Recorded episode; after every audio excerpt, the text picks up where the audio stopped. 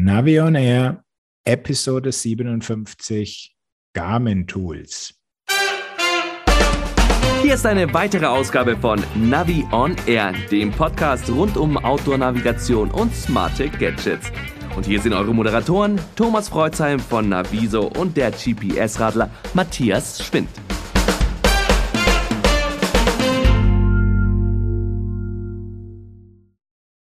Hallo Matthias. Grüß dich, Thomas. Servus. Heute haben wir uns ja den großen Bruder der Outdoor-Navigation vorgenommen, Garmin, mit seinen ganzen Tools, die es so gibt. Da gehen wir im Hauptteil drauf ein, aber zunächst mal haben wir ja einige News noch vorab. Mhm. Da gab es ein paar Updates und ein, ja, ein paar misslungene Änderungen, möchte ich mal sagen. Dann fang doch mal an mit den Updates, die Hoffnung machen. Ja, das ist äh, der super bekannte Großhersteller Stages. Wer kennt ihn nicht? Ne? Mhm.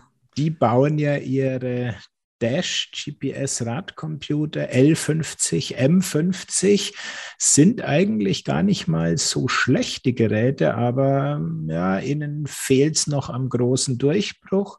Und vielleicht schaffen sie das ja jetzt mit diesem neuen großen Update auf Software Version 3 ja, was ist da dran großartig neu? Zum einen haben sie mal das komplette User Interface Design umgekrempelt und sind da moderner geworden.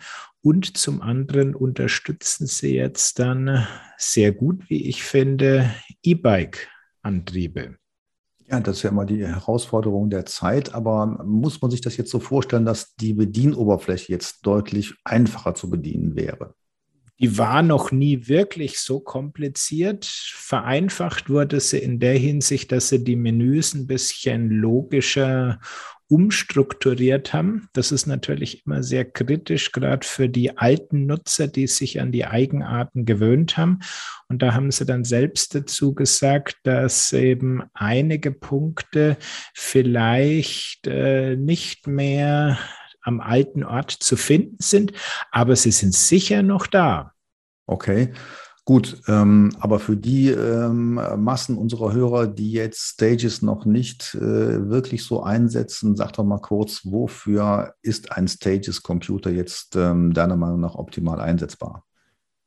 Es ist ein sportlicher Radcomputer, also weniger navigationslastig. Ähm, Stages kommt ja aus dem Bereich der Leistungsmesser und dazu haben sie dann eben auch passend ihr eigenes Anzeige- und Auswertegerät gebaut. Es ist aber nicht Pflicht, dass du da einen Stages Power Meter koppelst, sondern es ist das Übliche für die sportliche Rennradfraktion, sage ich jetzt mal, dass du eben deine Trainings aufzeichnen kannst und die Daten während der Fahrt im Blick behalten kannst. Okay. War es das jetzt schon zu Stages oder? Würde ich sagen, dass das ähm, ja. an der Stelle mal gut ist. Okay, jetzt äh, gibt es aber auch ähm, Nachrichten zu Rückschritten. Ja, unsere allseits beliebte Firma Strava hat mal wieder eine Lösung sich überlegt für ein Problem, was ich als nicht sonderlich groß einschätzen würde und hat mit der Problemlösung erst richtig viele Probleme geschaffen. Jetzt sind wir mal gespannt, worum es sich handelt. Sie haben die Synchronisation in die Apple Health Welt ausgeschaltet. Aha, das macht doch eigentlich gar keinen Sinn. Warum tut man sowas? Weil sie zu viel Angst hatten, dass es zu doppelten Aufzeichnungen kommen könnte. Das heißt, du hast zum Beispiel mit dem Garmin aufgezeichnet und hast mit der Strava-App aufgezeichnet. Und wenn jetzt beide Aufzeichnungstools ihre Daten nach Strava Health übertragen, dann könnte es irgendwie da zu einer Doppelung kommen, anstatt dass sie da logisch versuchen, ähm, diese Doppelungen rauszukriegen, haben sie einfach die Übertragung gekillt. Also klingt für mich irgendwie interessant, so nach Beobachtung der Gesundheitswelt. Ähm, mir kommen da so Gedanken wie, was wird da alles gesammelt? Wer trägt dazu bei? Wer wertet das aus? Und wenn im Hintergrund mal so probiert wird, welche Daten es so gibt und welche man dann analysieren kann, dann äh, kann es offenbar zu Doppelaufzeichnungen kommen, wo dann der normale Bürger, der vielleicht äh, auf dem Fahrrad sitzt, dann auf einmal statt 30 Kilometer 90 Kilometer gefahren ist an einem Tag und äh, ja. Ja, also grundsätzlich muss man mal sagen, das Problem betrifft nur die Apple-Nutzer, weil Apple Health ist ja dieser, ja, ich nenne ihn mal den Sammelpool von allen Gesundheitsdaten und Aktivitätsaufzeichnungen direkt auf dem iPhone. Und ähm, viele andere Apps und Tools greifen ja auch auf diese Apple Health Daten zu. Ähm, ganz hochgekocht ist es dann bei einigen US-Versicherern, Krankenkassen, die äh, irgendwelche Bonussysteme an deine Aktivitäten in Apple Health äh, koppeln und jetzt hast du zwar ganz viele tolle Radfahrten und Joggingrunden mit deinem Wahoo oder deiner Garmin-Uhr gemacht, aber Apple Health hat davon nichts mitgekriegt. Und insofern hast du dann ähm, da mal eine Notiz gekriegt, hey, du bewegst dich zu wenig, dein Bonus ist in Gefahr. Aber das ist doch genau das, was ich so eben skizziert habe. Ähm, dann als Auswirkungen nochmal äh, ausgearbeitet. Ähm, also ich fände es mal spannend, habe da überhaupt kein Hintergrundwissen, wie das Ganze jetzt wirklich so auf äh, der Ebene der Gesundheitskassen etc. funktioniert, was sie sich da äh, überlegt haben, wie es woanders funktioniert, wäre ja mal ein Thema. Absolut. Also da habe ich mich gerade bei den deutschen Krankenkassen auch noch überhaupt nicht äh, tiefer mit beschäftigt, ob es da irgendwelche Bonusprogramme gibt, wenn du dein gesunden Lebensstil per Fitness-Tracker oder irgendwas eben verfolgen lässt. Ja, verfolgen wir mal, würde ich vorschlagen. War es das schon zu Strava? Ja, gut, äh, sie haben es dann irgendwie nach einer guten Woche, haben sie es dann äh, gemerkt bekommen, sagen wir es mal so. ja. ähm, die, die Foren sind hochgekocht und die E-Mails anscheinend äh, wurden sie geflutet. Auf jeden Fall haben sie auf Surfer-Ebene das Ganze wieder eingeschaltet und ab sofort ähm, ist also wieder gewohnt, du zeichnest deine Fahrt mit dem Wahoo zum Beispiel auf. Der Wahoo überträgt die Fahrdaten an Strava und Strava synchronisiert sie jetzt wieder auf dem iPhone in Apple Health. Ja, schön, dass wir darüber geredet haben. Genau. Also insofern alle, die mit Android unterwegs sind, die haben davon gar nichts mitbekommen und für die hat sich nie was geändert und wird sich jetzt auch nichts ändern. Und sie haben gesagt, wir gehen jetzt noch mal einen Schritt zurück und äh, ziehen uns in stille Kämmerlein wieder zurück und überlegen, wie wir die Doppelungen jetzt besser und richtig rauskriegen.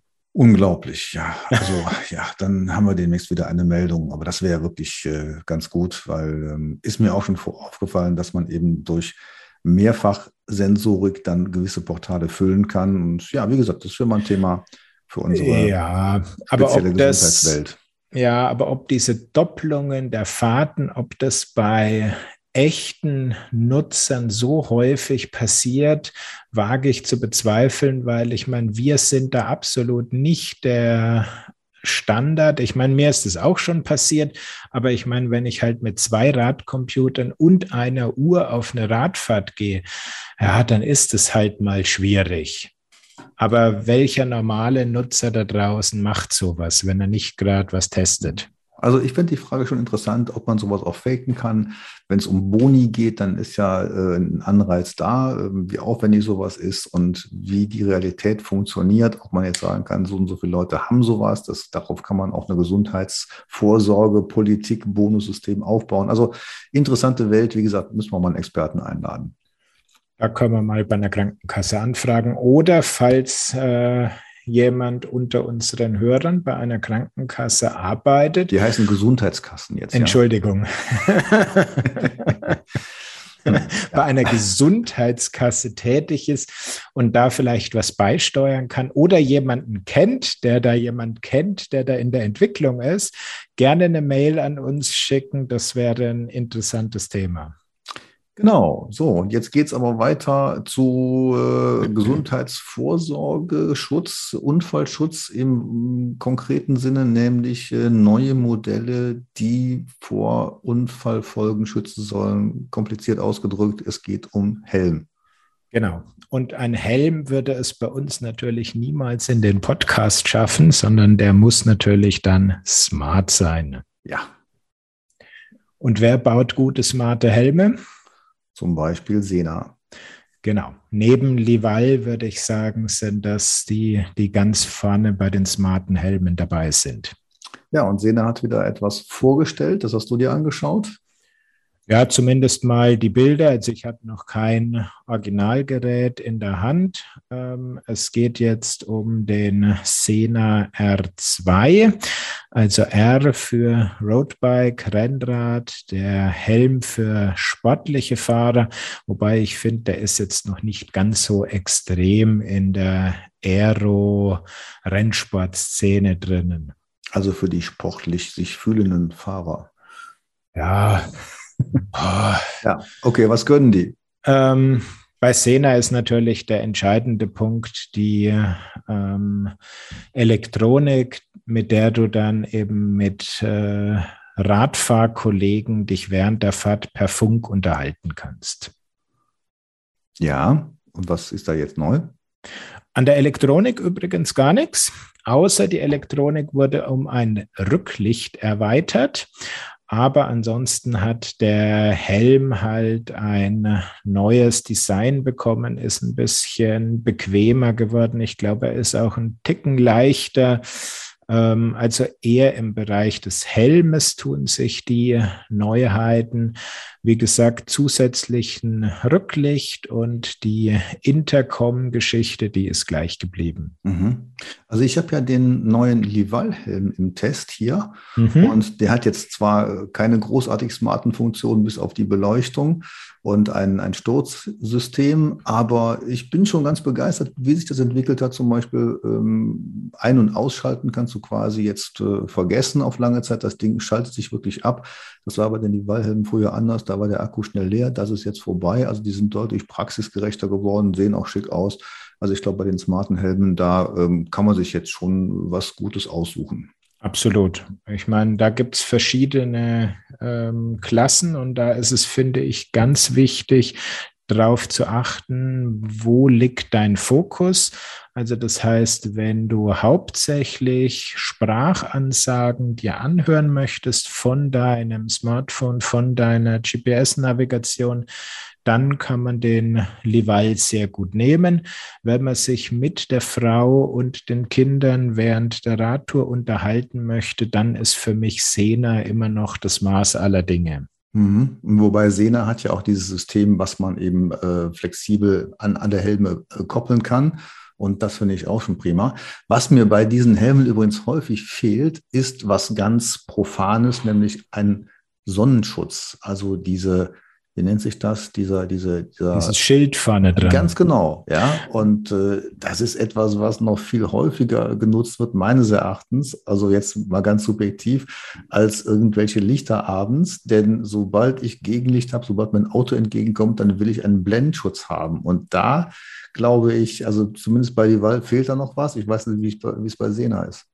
Bei Sena musst du dann zum Mountainbike-Modell greifen. Das habe ich auch hier. Und ähm, ja, da kriegst du dann, wie sich das für ein Mountainbike-Helm gehört, ein Sonnenschild. Ja. Gut. Das war Sena. Jawohl. Und jetzt haben wir eine ganz spannende Analyse mit einem total überraschenden Sieger. Oh, jetzt ist er wieder so gemein, der Matthias. Aber ja, also man soll es ja nicht vorenthalten. Die ADFC Radreiseanalyse wurde gestern vorgestellt. Ich war live dabei. Und ähm, das hat schon Gewicht, diese Vorstellung. Da geht es ja um Tourismusanalysen. Wo waren die Deutschen unterwegs? Was ähm, nutzen sie als Übernachtungsquartier und so weiter? Wie ist die E-Bike-Nutzung natürlich gestiegen und so? Und es wurde auch wieder gefragt, was ist denn die meistgenutzte App für Orientierung und unterwegs und die meisten Mittel oder wie sehen die Mittel aus, die man zur Orientierung und Planung braucht? Ähm, es war ganz spannend, weil bei der Frage, wie bereitet man sich auf die Radreise vor, da wurde dann schon gesagt, natürlich Internet ist ganz stark, aber auch Empfehlungen von Freunden sind ganz stark und so weiter. Und natürlich die Apps haben zugenommen. Aber zum Beispiel die klassische Papierkarte ist mit 47 Prozent Nutzung fast gleich geblieben zum Vorjahr. Ja, und dieser Trend, dass die Radfahrer, die touristischen Radfahrer, muss man jetzt sagen, nach wie vor auf eine Karte bauen, finde ich ganz spannend. Das hat sich auch im Orientierungsverhalten unterwegs wieder gespiegelt. Auch da ist die Karte, die gedruckte Karte mit etwa gleich viel Prozent äh, dabei. So, und dann natürlich spannend für unsere Hörer jetzt, welche App ist äh, vorneweg? Ähm, und da, ja, es hat sich nicht so viel an der Spitze getan. Ich weiß jetzt auch nach wie vor nicht die gesamten Prozentwerte, die genauen Prozentwerte, aber denn es wurde nur gesagt, äh, wie das Ranking war. Und ähm, jetzt braucht man nicht großartig äh, in die Glaskugel zu schauen, um herauszufinden, dass Komoot deutlich wieder vorne liegt mit etwa 66 Prozent. Ähm, bitte, das ist ein mündlicher Wert, der da genannt wurde, der Nutzer, also 66 Prozent der Radtouristen, die unterwegs eine App nutzen, neben Komoot. Das ist schon gewaltig. Ähm, dann kommt Google Maps und ähm, dann kommt auf Platz drei. Bitte? Outdoor Active. Richtig. Und äh, die Outdoor Active ähm, App ist damit, glaube ich, 13 Prozent dabei. Das ist dann ein deutlicher Unterschied. Allerdings sagen dann die Outdoor Active Kollegen immer ja. Wir haben aber auch noch regionale Apps, die dann nicht Outdoor Active heißen, sondern eben, äh, keine Ahnung, Teutonavigator oder Rheinland-Pfalz, äh, wie auch immer. Und ähm, selbst aber wenn man die alle zusammenzählt, kommen die längst nicht an Komoot ran. Also Komoot hat wie, nach wie vor da äh, die Flagge vorne.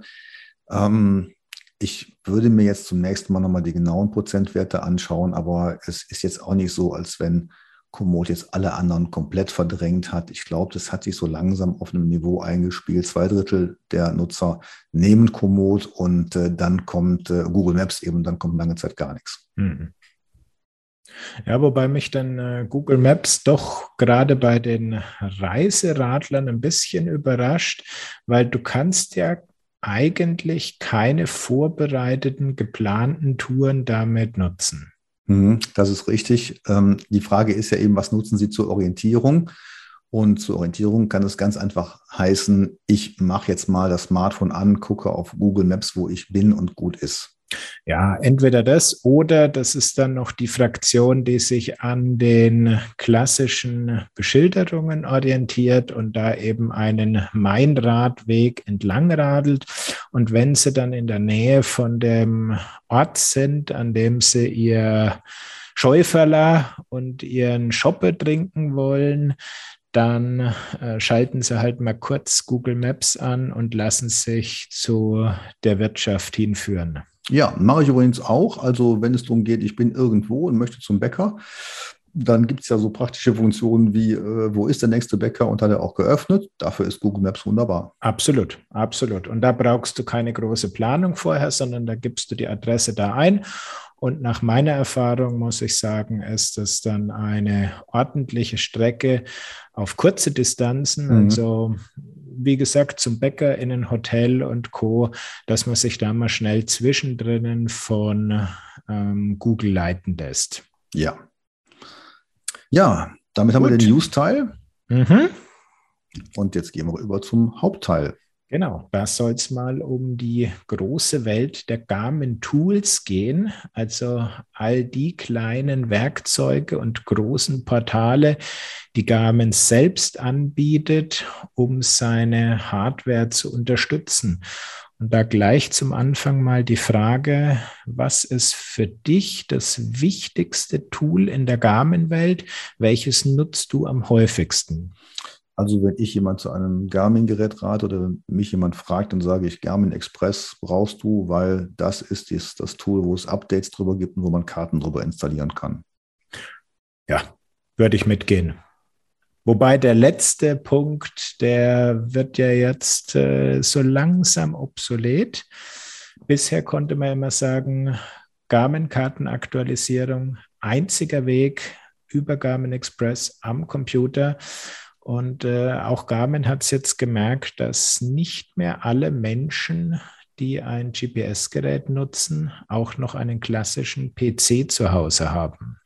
Gut, die Wi-Fi-Geräte können das dann auch so, aber sind im Moment, ja. es sind im Moment meines Wissens nur zwei Geräte, die auch ein Kartenupdate ohne Computer können.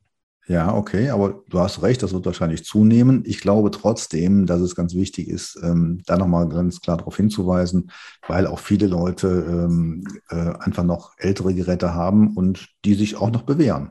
Absolut. Und ähm, ich würde auch weiterhin jedem raten, der einen PC oder Mac zu Hause hat, ein Kartenupdate über Garmin Express zu machen, weil ich habe es ja bei mir in der Epix-Uhr, die zu den Geräten gehört, die jetzt auch im Gerät per WLAN Kartenupdates machen können. Ich habe es ausprobiert und es dauert mal vierfach, vierfache Zeit. Okay, also deswegen auch schon wieder Express und Anschluss an den PC. Absolut. Das ist ähm, einfach die schnellste, zuverlässigste Art. Und man hat dann auch gemerkt, gut, das ist jetzt noch am Anfang der Entwicklung für Garmin. Das ist mühsames Neuland. Ähm, man kann nur die Topo Active Karte im Gerätemanager selbst aktualisieren. Die zusätzlichen Karten, die noch drauf sind, die kann mal weiterhin auch bei Phoenix 7 und Epix nur über Garmin Express aktualisieren. Mhm. Also vielleicht nochmal für die Hörer, Express wurde ja eingerichtet ähm, in dem Zeitalter, wo man sich registrieren muss. Das war früher bei Garmin ja auch gar nicht so der Fall.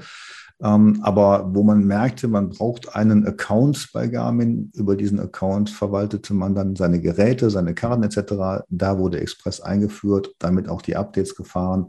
Und das war, glaube ich, so der, der Basissinn von Express, was ja nach wie vor kostenlos ist eben und auch schnell installiert ist. So ist es. Wobei das kostenlos muss man wirklich, glaube ich, ähm, immer wieder mal erwähnen, weil ich habe da schon Leserzuschriften bekommen, die dann gesagt haben, ja, aber ich habe das doch irgendwo bezahlt und äh, das funktioniert nicht. Und ich habe da dann auch mal selbst danach gesucht und da gibt es anscheinend Fake-Seiten, die Garmin Express, Garmin Basecamp zum kostenpflichtigen Download anbieten und so verkaufen. wow, interessant, ja.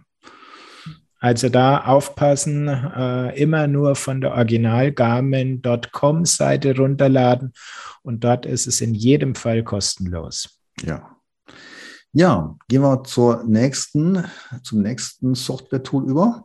Jawohl. Also für mich eigentlich die Nummer zwei in der Wichtigkeit und das ist äh, Garmin Connect. Mhm. Also ich muss gestehen, ich habe Garmin Connect zwar auch drauf, aber ich finde das Ding so ja, gewaltig, dass ähm, es hat dann nicht immer alles funktioniert und also vielleicht kommt es auch aus diesen ersten Tagen, dass ich nicht so gerne mit dieser App arbeite. Also, dass es eine gewaltige App ist, da gebe ich dir absolut recht. Die, der Funktionsumfang, der geht ja, ja eigentlich quer über alle Garmin-Geräte. Und dann ist auch logisch, dass äh, der Funktionsumfang gigantisch sein muss. Ähm, und es kommt ein bisschen darauf an, welche Geräteklasse du denn nutzt. Mhm. Jetzt müssen wir mal sagen, was, wozu ist Garmin Connect eigentlich gut?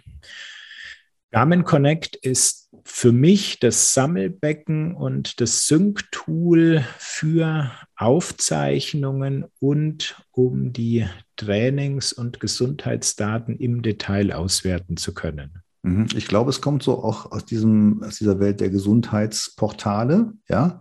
Ja, es wurde ursprünglich für die Wearables, Uhrengeschichten entwickelt und eingeführt und mittlerweile jetzt auf nahezu alle Garmin-Geräte ausgerollt. Mhm. Und eben der Versuch, da auf die Smartphone-App-Welt äh, zu kommen. Garmin Express ist ja ein Programm, was auf dem PC, auf dem Mac läuft. Connect ist jetzt eben App-bezogen halt und portalbezogen. Ähm, und da hat sich dann im Laufe der Zeit eine ganze Menge Funktionalität gesammelt.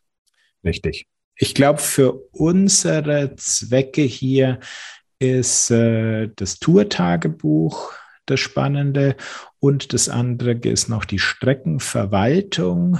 Übertragung, Streckenplanung, glaube ich, kann man getrost vergessen. Ich habe dazu ja auch mal ein Video gemacht. Ähm, ja, kann mich mhm. nicht überzeugen. Kann man eigentlich Garmin Connect oder auf Garmin Connect komplett verzichten, wenn man ein relativ ähm, sportliches Gerät hat, wie ein Edge oder eine, eine Phoenix oder sowas? Bei den Uhren würde ich sagen, nein. Also du kannst natürlich auf alles verzichten, aber dann wird so langsam deine Phoenix halt einfach zur dummen äh, Zeitanzeigemaschine. Also wenn du die Funktionen auch nur teilweise nutzen möchtest, würde ich sagen, bei Uhren führt kein Weg an Garmin Connect vorbei. Bei den Edge-Geräten musst du dich schon sehr verbiegen, um ohne Garmin Connect zurechtzukommen. Vor allen Dingen die App auf dem Smartphone wirst du brauchen, um die Synchronisation hinzukriegen, sprich neue Touren drauf zu kopieren. Und wie ist es, wenn du Komoot jetzt auf einem Garmin-Gerät nutzen willst? Ähm, du könntest natürlich die Connect IQ-Erweiterung machen. Dann könntest du auf Connect verzichten. Du könntest ganz klassisch die GPX-Datei aus Komoot exportieren und ins Dateisystem von deinem Edge übertragen. Auch das geht. Aber die direkte Verbindung der Garmin-Surfer und der Komoot-Surfer. Das ist natürlich der einfachste Weg, eine Komoot-Strecke auf deinen Edge zu bringen. Also ich glaube, du musst schon einmal Connect installieren, dann die ganze ähm, Portalverbindung herstellen und dann läuft das Ganze und dann brauchst du Connect eigentlich nicht mehr im laufenden Betrieb. Doch, du brauchst es noch für die Synchronisation, weil, na gut, außer du hast äh, WLAN-Schnittstelle und dann könnte sich der Edge äh, per WLAN direkt mit dem Garmin Connect Portal synchronisieren. Mhm, also ich meine jetzt einrichten, aber eben nicht mehr off äh, offensiv aufrufen, sondern es ist einmal dann da. Dann sind die Welten von Komoot, Garmin, Connect etc. verknüpft und dann läuft das Ganze, aber du musst dann nicht mehr aktiv die Connect-App aufrufen, um irgendwas zu machen. Nein, aber die ist im Hintergrund natürlich aktiv, weil die Bluetooth-Verbindung deines Edge-Gerätes geht ja immer auf Garmin Connect. Ja, also Einrichtung, Kopplung des Garmin-Gerätes mit der App über Connect, das muss einmal geschehen und dann kann der ganze Rest auch erfolgen. Genau, aber du kannst sie danach nicht einfach wieder löschen und runterschmeißen vom Handy, sondern sie muss draufbleiben. Und sie ist dann auch im Hintergrund aktiv, um die Synchronisation wirklich durchzuführen. Jetzt haben wir so einen Punkt gebracht, also Connect einmal installieren, einrichten, die Kotten einrichten, die Funktionalitäten einrichten und dann braucht man es nicht mehr unbedingt aktiv eben zu. In der täglichen Nutzung, genau. genau. Und das Schöne, was mir da immer auffällt, Garmin-Entwickler haben das ja anscheinend nie probiert. Seit Jahren schalte ich ja den automatischen Upload der meiner Trainings in Garmin Connect aus gehe dann in die Liste meiner Trainingsaufzeichnungen rein und sage dann, eine schöne Tour, die möchte ich jetzt mal an Garmin Connect übertragen. Die Schalter gibt es auch alles, die kannst du drücken und es kommt seit zwei Jahren äh, Fehler, diese Tour konnte nicht übertragen werden. Uiuiui, okay, haben wir wieder Hausaufgabe für die Garmin-Entwickler. Wenn du allerdings sagst, äh, übertrag einfach jede Aufzeichnung direkt an Connect, dann funktioniert es. Ja, ja, super, ja. Entweder alles oder gar nichts, naja. Genau. Ja, gehen wir wieder einen Schritt weiter. Jawohl, jetzt gehen wir langsam Richtung Ursuppe von Garmin zurück. Basecamp. Ja, wobei Basecamp ist ja keine Ursuppe, ist ja schon äh, nachtig. Mittelalter. Mittelalter. genau, ja. Ähm, aber Basecamp ist, äh, finde ich nach wie vor total interessant und gut, obwohl es ist ja eigentlich eine skurrile Geschichte, dass das Ende einer Software schon längst verkündet ist und trotzdem gibt es es noch und trotzdem ist diese Software auch wirklich noch gut einsetzbar. Ich hatte gestern einen Kurs, einen Basecamp-Kurs, waren auch einige Leute dabei und ähm, ich fand interessant, dass A, noch einige Leute ältere GPS-Geräte nutzen, also so ein Map 62 äh, wurde da ausgegraben und sowas was meines Erachtens absolut Sinn macht, nach wie vor. Ist kein und, schlechtes Gerät. Eben, ne? Und ähm, deswegen sage ich ja immer, die App-Nutzung, die ist ganz nett, aber ein Smartphone verändert sich wesentlich schneller in Nutzung und Software als ein GPS-Gerät. Und mhm. wenn du so einen 62er hast, den kannst du in zehn Jahren wahrscheinlich noch genauso bedienen du musst dich einmal einarbeiten und dann ist gut, äh, während du bei Apps und so weiter immer drauf gucken musst, was hat sich jetzt wieder getan, was ist da passiert, etc. Ja? Ähm, aber zu Basecamp zurück. Ich finde toll, dass es eine Offline-Software ist. Also Basecamp ist ja jetzt wirklich eine Software nur für PC oder Mac. Beides läuft. Die Mac-Version kann nicht ganz so viel wie die PC-Version, aber ich sage mal 95 Prozent. Und Du kannst auf Basecamp dann auch Karten laden, inzwischen ja auch nicht nur die Original Garmin-Karten, sondern auch kostenlose OpenStreetMap-basierte Karten aus verschiedenen Quellen. Und du kannst ganz gut mit deinem Garmin-Gerät kommunizieren, auch wenn manchmal eine Fehlermeldung kommt. Basecamp ist ja auch immer bekannt dafür, dass irgendwas mal nicht funktioniert. Und jetzt zum Beispiel auch gestern wieder kam dann so eine Meldung, äh, das Gerät kann nicht kommunizieren, Routen oder Wegpunkte werden nicht übertragen, aber es funktioniert doch. Ja, also die Fehlermeldung gehört für mich ja eigentlich schon fast dazu. Die poppt immer auf, aber ich habe nicht feststellen können, dass äh, dann irgendwas doch nicht funktioniert. Also das ist eine falsche Fehlermeldung. Ja, ist ja auch nett, ne? Sowas. Ein Bug in der Fehlermeldung. Ja, aber Gut. das ist natürlich nicht beruhigend für die Nutzer. Ähm, aber jedenfalls, mein Fazit ist, dieses Basecamp ist äh, zu ein paar Sachen sehr gut, also zum Verwalten von Daten. Man kann ja in Basecamp Ordner einrichten, Listen einrichten, also quasi Verzeichnisse und kann da wunderbar seine Daten hinterlegen und ordnen auf den PC und die wieder aufrufen, die auf einer Karte darstellen. Man kann verschiedene Karten nutzen. Wozu ich es nicht nutzen würde, wäre eine Routenplanung. Also dafür gibt es im Internet inzwischen deutlich einfachere, bessere Tools, auch mit sehr aktuellen Karten, wenn man die Strecke woanders geplant hat beispielsweise in Komoot oder äh, auf B-Router oder sowas, dann kann man die in Basecamp importieren. Und da wiederum kommt ein großer Vorteil. Man kann mit Basecamp Strecken bearbeiten, teilen, wieder zusammensetzen und so diese Strecken individuell bearbeiten. Das ist eine Domäne von Basecamp. Mhm. Da kann man wirklich sehr, sehr tief in die Bearbeitung reinkommen und ähm, einzige Ergänzung, wo ich sagen würde, da kann man noch mit Basecamp eine Strecke planen. Das ist, wenn du beispielsweise mit dem Wohnmobil in der Wildnis unterwegs bist und diese Offline-Funktionalität brauchst. Ja, wobei inzwischen gibt es ja auch Apps, die Offline-Routing ermöglichen halt. Äh, auf einem Tablet kann man damit auch machen. Aber ähm, auf jeden Fall, dafür ist es gut. Und eine Offline-Geschichte ist, äh, glaube ich, ganz sinnvoll. Genau. Ansonsten, in welche Geräteklassen würdest du das einteilen? Wo kann man Basecamp sinnvoll und gut nutzen? Was meinst du mit Geräteklassen? Na, die Uhren, die Edge-Geräte, die Outdoor-Geräte. Also, okay. Nein, ich würde sagen, auf jeden Fall bei den äh, Outdoor-Geräten halt und bei den Edge-Geräten.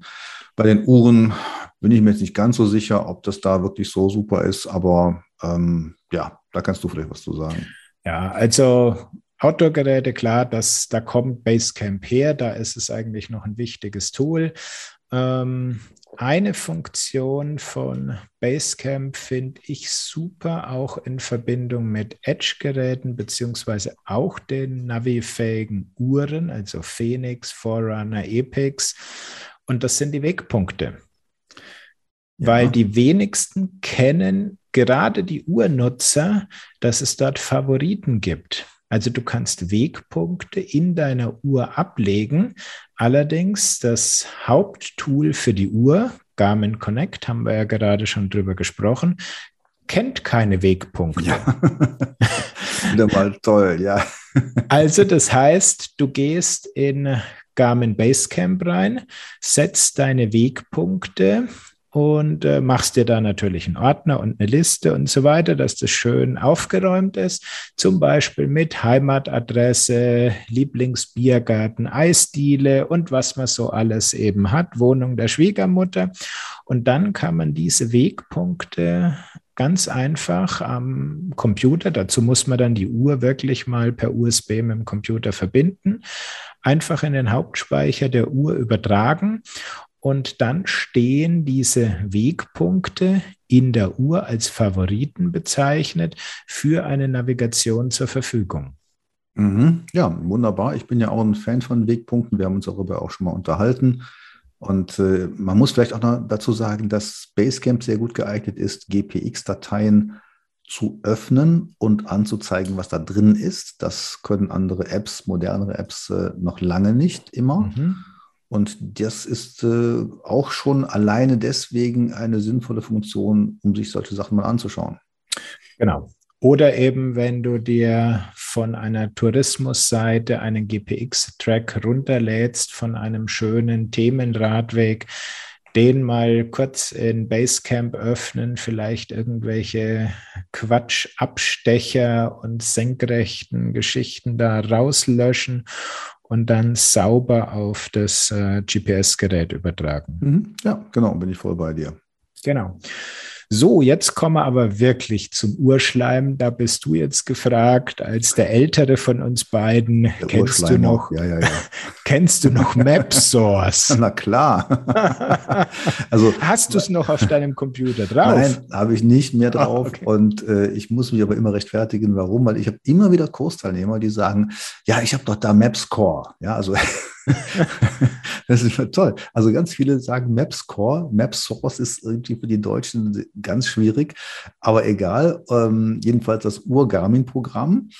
Und die sind damit auch total zufrieden gewesen. Ja, und es gab ja im Übergang, ist ja auch schon sehr lange her, als ähm, Basecamp MapSource abgelöst hat. Das war ja wirklich dann eine ja, Ablösung der gestandenen Software. MapSource ist genau zu demselben Zweck ähm, eingesetzt worden wie Basecamp.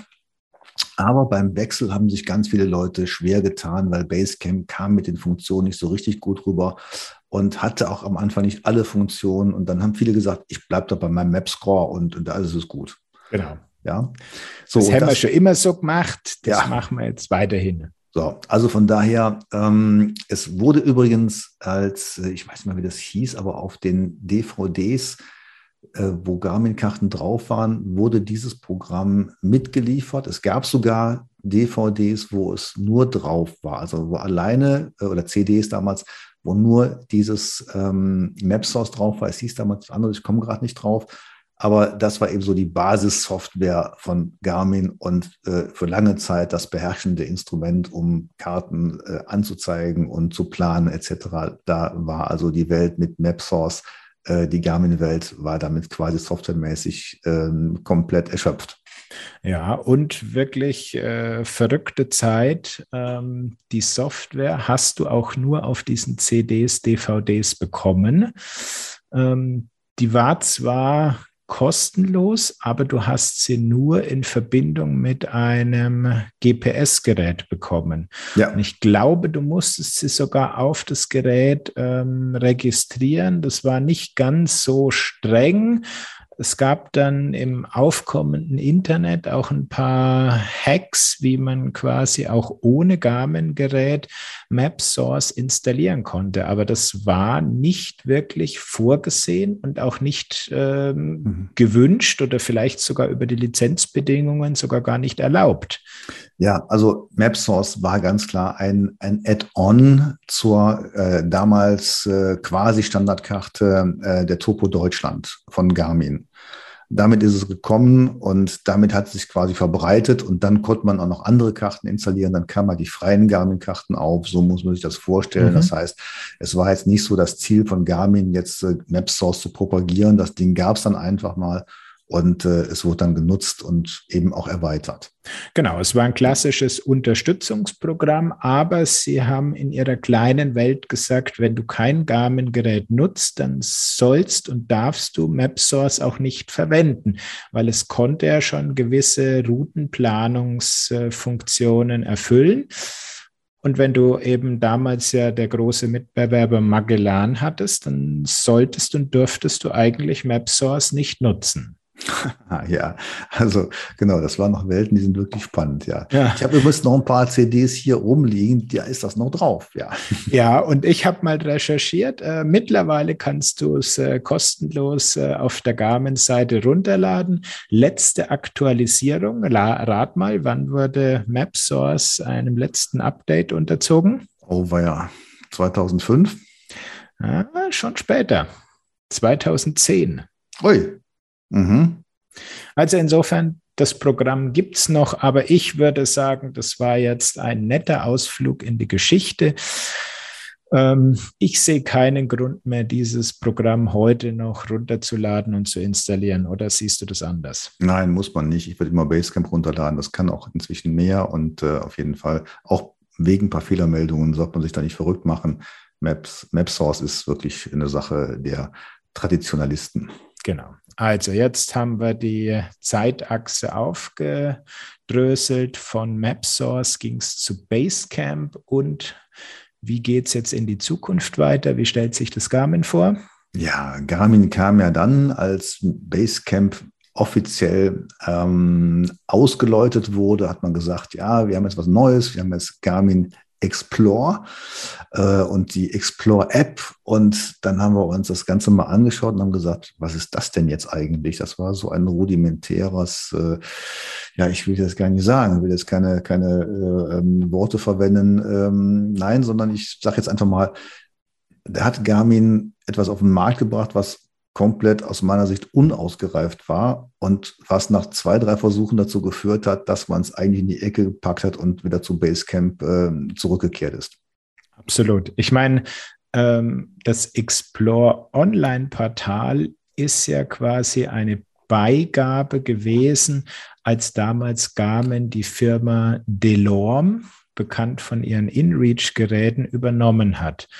Und insofern war das InReach-Portal, das war das Explore. Und das hat Garmin dann übernommen und ich sage extra jetzt versucht aufzubohren. Mhm. Und hat dann vielleicht gedacht, äh, man könnte sich jetzt die Entwickler für Basecamp sparen und diese Entwickler woanders einsetzen.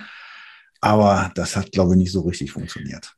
Das ist der, das eine Thema und das andere ist einfach Explore ist wie auch B-Router oder Garmin Connect einfach ein Online-Tool. Das heißt, für die ganze Garmin-Fangemeinde, die mit ihrem Allrad-Geländewagen durch die Wüste fährt, bringt Explore überhaupt nichts, weil du brauchst permanent eine Internetverbindung. Und wie ist das mit der Explore-App? Ist die denn besser geworden? Besser ja, gut noch lange nicht. Mhm. Also Stand der Dinge, würdest du sagen, es lohnt sich, äh, das Ding mal auszuprobieren? Wenn man experimentierfreudig ist, kann man es machen. Also ich finde, es ist absolut unlogisch, wie die Datenstrukturierung und Organisation auf der App funktioniert. Der große Vorteil, würde ich sagen, von der Explore-App ist, die funktioniert wirklich absolut offline. Das heißt, ich habe eine GPX-Strecke auf meinem Smartphone, zum Beispiel per E-Mail zugeschickt bekommen. Dann kann ich diese GPX-Datei in die Explore-App importieren und dann auch ohne Internetverbindung direkt per Bluetooth auf mein Garmin-Gerät rüber übertragen. Ja, und wie sieht es mit Karten aus? Ja, langsam noch. Äh, soweit zur Theorie. Letzte Woche habe ich äh, die Explore-App wieder mal getestet und habe die mit äh, der Phoenix-Uhr, die gehört ja zu den Outdoor-Geräten, ähm, damit synchronisiert. Ähm, habe da eben die Geschichte mit meinen Lieblings-Waypoints gemacht und die kann man eben auch in der äh, Explore-App anlegen. Und wollte die rüber übertragen. Dann stehe ich draußen, will meine Tour losfahren und alle Strecken sind weg. Gut, eine Radier-App. Genau. Also es war nicht nur der Wegpunkt, den ich neu hinzufügen wollte, nicht drauf. Es waren auch alle Strecken, die aus Garmin Connect beziehungsweise aus Komoot kamen, waren einfach weg. Ach du Schande, ja. Also insofern, ähm, und ich bin da kein Einzelfall, das habe ich schon äh, häufiger gehört. Äh, mir ist es äh, jetzt mit dieser Uhr ist es mir allerdings das erste Mal selbst passiert dass ich ähm, den, den Fehler gesehen habe. Insofern, ja, die Offline- hin und her Schubserei der Daten wirkt auf den ersten Blick vielleicht attraktiv, aber ich würde sagen, man muss da wirklich vorsichtig sein. Also ich begreife nicht so ganz, was da passiert. Da muss man doch wirklich Verzeichnisse löschen oder irgendwie umbenennen oder sonst irgendwas. Aber äh, gut, lass uns mal dahingestellt. Ähm, Fazit jedenfalls zu Explore und Explore App ist äh, zurzeit, ähm, sollte man sich damit überhaupt befassen? Ähm, das Explore-Portal auf dem Computer, ein Prozent Zustimmung und das Prozent nur, wenn du über ein InReach-Gerät verfügst, weil, nachdem es aus der alten InReach-Welt kommt, es ist meines Wissens die einzige Möglichkeit, um deine Vertragsdaten und ähm, irgendwelche Einstellungen auf InReach-Geräten zu pflegen. Also dafür brauchst du es.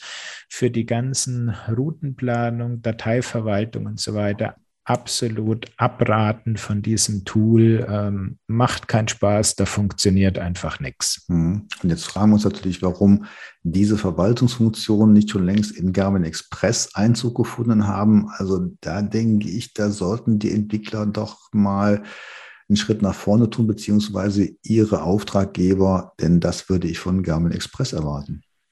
Uh, nee, da möchte ich dir widersprechen. Ich finde, Garmin Express ist das Update-Tool und da möchte ich dann nicht mit solchen ähm, aufgesattelten Verwaltung, äh, Tourtagebuch, Routenplanung, die dann am Schluss eh keiner kann und entwickeln kann, äh, belasten, sondern Express würde ich als das technische Tool betrachten für die Pflege sehr basisbezogener ähm, Dinge eines GPS-Geräts, sprich Firmware und Karten und nicht mit so Spielereien belasten. Nee, damals missverstanden. Ich meinte jetzt, dass Garmin Express zum Beispiel für die Kontoverwaltung gut ist, was du eben bei InReach angesprochen hattest, etc. Und die Einstellungen in InReach oder sowas, dafür ja, also nicht als Planungstool. Okay, okay, ja, genau. Also das könnte man machen, wobei ich hätte da auch überhaupt kein Problem, wenn es weiterhin einfach nur ein InReach-Tool gäbe, wo man sagt, okay, hier verwaltest du deine InReach-Sachen. Ähm, da ist ja auch Garmin noch bei der alten Aufschlüsselung geblieben. InReach läuft weiterhin auf eigenen Surfern und das finde ich auch extrem wichtig. Wir haben das vor zwei Jahren gesehen, als Garmin gehackt wurde. Kein Computersystem bei Garmin war mehr am Laufen außer die InReach-Systeme. Und das mhm. war absolut wichtig, weil InReach ist ein lebensrettendes Notrufsystem. Mhm. Und wenn das vier Tage nicht erreichbar ist, dann mhm. muss man sich schon fragen, für was zahle ich so viel Geld, wenn ich ein 24-7-Notrufsystem mir mhm. zulege? Gut, das ist die eine Sache, aber Express ist ja eben ein Anwenderprogramm. Wie das serverseitig abläuft, ist nochmal eine andere Geschichte. Also ich denke schon, ähm, man sollte es den Garmin-Nutzern so einfach wie möglich machen. Und äh, aber egal, dann sind wir einfach mal gespannt, wie das Garmin auch später handelt. Aber wir haben ja noch, noch zwei Garmin-Tools, die wir ansprechen wollen. Ja, die sind recht schnell. Ähm, das eine ist äh, ein Tool, was wahrscheinlich die wenigsten kennen. Das ist EarthMate. Was sagt dir EarthMate? Das wollte ich dich gerade fragen. Ganz einfach, es ist äh, eine App, die auch wieder aus der InReach-Welt kommt und ähm, damit kannst du auf deinem InReach Mini dann eben schnell eine Nachricht tippen, statt über die drei Tasten von dem ähm, InReach Mini ist es natürlich viel komfortabler und kannst so dann Nachrichten an deine Freunde zu Hause schicken. Ich habe aber gelesen, dass EarthMate nicht mehr aktualisiert wird. Das mag sein, weil ich habe jetzt auch im Zuge der Vorstellung von dem InReach Mini 2 gelesen, dass diese ganzen Funktionen, über die ich jetzt also gesprochen habe, Nachrichten lesen, versenden und so weiter und verwalten, dass das jetzt in die Garmin Explore App wandert. Na, immerhin verbündelt sich da was. Äh. Ich habe Angst. okay. Es macht mir Angst. Okay, naja gut.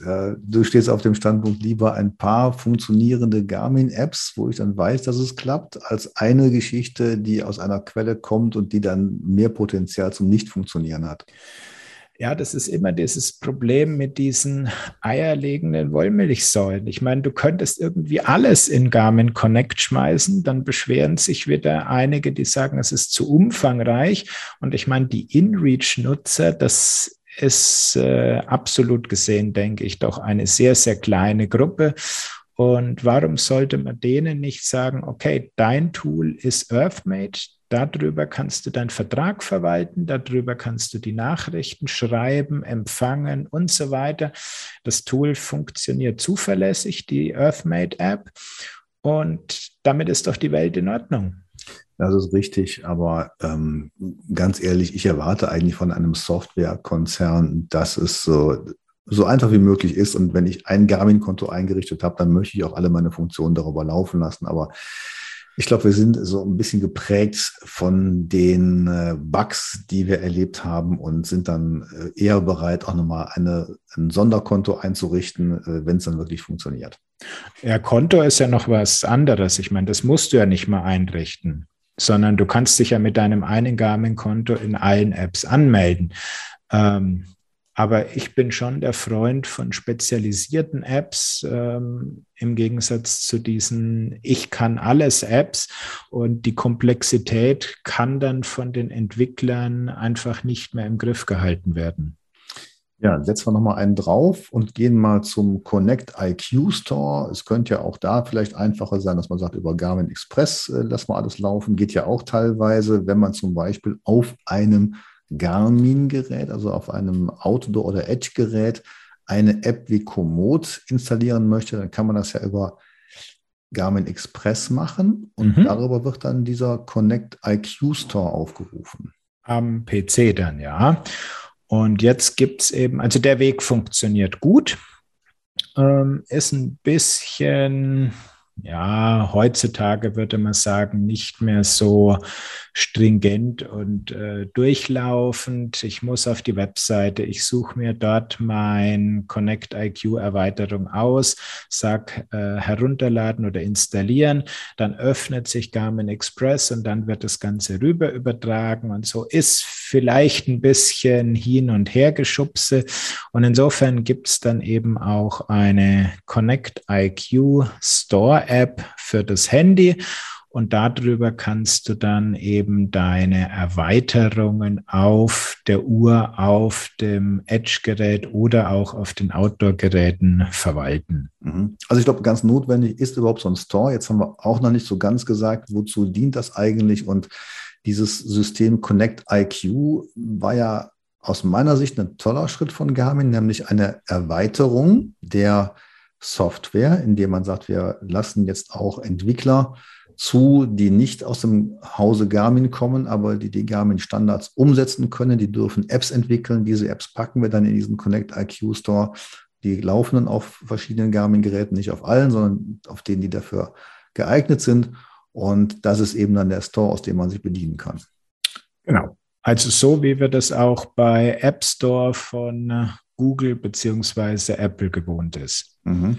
Findest du denn im IQ Store jetzt wirklich so ganz tolle Sachen? Ich habe da jetzt auch, muss ich gestehen, lange nicht mehr reingeguckt, weil man hat ja so die Apps, mit denen man arbeitet, aber man bekommt ja nicht immer mit, dass es jetzt wirklich ja noch bessere Apps gibt, noch einfachere Apps. Aber tut sich da was oder äh, ist, dümpelt das so vor sich hin? Also es tut sich schon was, aber es äh, fehlen jetzt, würde ich mal sagen, die großen äh, Kracher-Apps, ähm, was man auch häufiger in den Foren liest, wo sich dann die Leute eben wünschen würden, ja, ich brauche eine, eine To-Do-App äh, für mein System, was ich auch schon auf iPhone nutze. Und das würde ich gerne auf meiner Phoenix nutzen. Also das sind die, die so vor dem Hintergrund einer Apple Watch auf doch lieber auf ein Garmin-Gerät kommen, denen fehlen dann so die Klassiker unter den ähm, Erweiterungen auf, dem, auf der Uhr. Ähm, die spannendsten Geschichten, die ich eigentlich im Connect IQ Store nutze und kenne, sind die Datenfelder-Erweiterungen. Mhm. Also da wird es aber schon sehr nerdig. Das heißt, wenn du irgendwie auf deiner Uhr noch die Informationen von deinem Giant E-Bike anzeigen möchtest, dann kannst du das eben über ein Connect IQ Datenfeld machen. Mhm. Okay. Ja, Matthias, jetzt haben wir doch länger darüber geredet, als wir eigentlich am Anfang gedacht hatten. Aber ich glaube, das war ganz informativ. Fehlt uns noch was? Ja, es gibt noch so eine ganze Handvoll winzige Apps, die wirklich nur für Einzelgeräte tauglich sind. Also da fällt mir was ein in der Richtung Golf oder zum Beispiel für das Varia Radar gibt es ja jetzt auch eine App. Wenn du ja. keinen Edge hast, dann kannst ja. du dir diese Verfolgungsbalken auf dem Handy anzeigen lassen. Aber ich glaube, das würde jetzt zu weit führen, weil das interessiert ja dann am Ende nur die Nutzer von diesem einen einzigen Gerät. Ja, mich zum Beispiel. Also ich bin ja nach wie vor Fan von diesen Garmin Radar-Geräten und nutze die App auch. Und ähm, ja, ich finde das toll. Ja, warum nutzt du die eigentlich nicht mit einem Wahoo oder mit einem Edge-Gerät? Mache ich auch. Aber wieso noch zusätzlich die App? Hast du immer die App dann am Lenker? Nein, aber ich habe den, äh, den, ähm, den Sound. Den Sound, ah. und, ähm, den Sound im Ohr. Und dann und wieder hm? kommen wir zurück auf ganz am Anfang auf deinen smarten Helm. Ja, auch genau, richtig. Ne?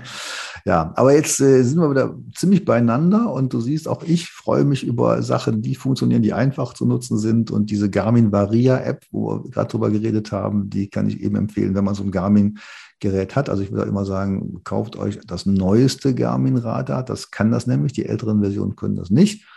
Und dann sieht man sehr schön, ähm, wenn ein, äh, ein, ein Kfz von hinten kommt, wobei ich lasse das meistens machen, da gucke ich gar nicht drauf, sondern ich habe einfach dann äh, so ein, ein Bluetooth-Headset äh, im Ohr, höre auch keine Musik, aber ich höre dann sofort, wenn ein Auto kommt und ich setze es nach wie vor sehr, sehr gerne ein. Also bewahrt mich immer wieder vor bösen Überraschungen. Ähm, das finde ich echt eine tolle Sache, aber zugegebenermaßen, Radargerät am Fahrrad ist momentan noch etwas nerdig. Ja, wobei es gibt ja jetzt schon einen Fahrradhersteller, der hat sich die Geräte von Garmin im Großpack gekauft und integriert die ab Werk in seine Fahrräder. Wer macht das denn? Cannondale. Wow, finde ich gut. Und äh, das eine ist ein, bin ich mir jetzt gar nicht sicher, ist es ein Rennrad oder ein Gravelbike? Ich glaube, du kannst es in beiden Varianten haben. Ähm, da haben sie eine ganz spannende Lösung mit einem Zentralakku gemacht, weil das Problem ist ja immer, du hast dann äh, jede Menge elektronische Gadgets am Fahrrad und dann musst du auch genauso viele Akkus pflegen. Ja. Und da hat eben Cannondale einen recht großen nicht gerade hübsch äh, integrierten Akku in, an den Rahmen gebracht und der versorgt dann eben den Radar, das Frontlicht, das Rücklicht und was man an so einem äh, Gravel oder Rennrad eben dran hat. Ja, wobei ich glaube, das ist ja weniger für so ein Gravelrad, so eine Radargeschichte, sondern eher für so ein Reiserad, ne? so ein Tourenrad. Ja, lass es auch ein Touren- oder ein Reiserad sein. Auf jeden Fall das, wo ich es da gesehen habe, das hat schon den klassischen gebogenen Rennradlenker. Mhm. Ja. Ähm, und das andere, wo sie es noch dran haben, ist an einem ja, Tracking City Rad mit äh, Antrieb. Da ist es natürlich deutlich einfacher. Das heißt, sie haben einfach den äh, Motorakku angezapft und versorgen darüber dann noch den Radar, der hm. direkt mhm. unterm Rücksitz montiert ist. Mhm. Nee, das ist echt eine tolle Sache. Also, das ist äh, zukünftige Fahrradtechnik. Absolut, ja wenn das schön integriert ist, dann ähm, bietet es auch wirklich da ein Extra an Sicherheit. Ja. Ja, Matthias, haben wir es denn für heute? Ich würde sagen, wir sind durch und warten mal, wie jetzt die Saison sich weiterentwickelt. Ich habe ja jetzt auch dann mal die erste Offline-Veranstaltung wieder und da freue ich mich schon drauf. Ja, da freue ich mich auch drauf, äh, beziehungsweise ich hatte sie auch schon und freue mich auf weitere Offline-Veranstaltungen, Präsenzveranstaltungen, um mal positiv zu sagen. und äh, natürlich dann auch die Begegnung mit vielen Menschen, die gerne draußen sind und gerne eben auch sich Ziele vor die Nase nehmen, ob zu Fuß, ob auf dem Rad oder auf dem Pferd. Und ähm, ja, in dem Sinne würde ich sagen, viel Spaß draußen Bleibt gesund und bis demnächst. Wir freuen uns auf euch beim nächsten Mal. Tschüss, Servus. Ciao. Sie haben Ihr Ziel erreicht.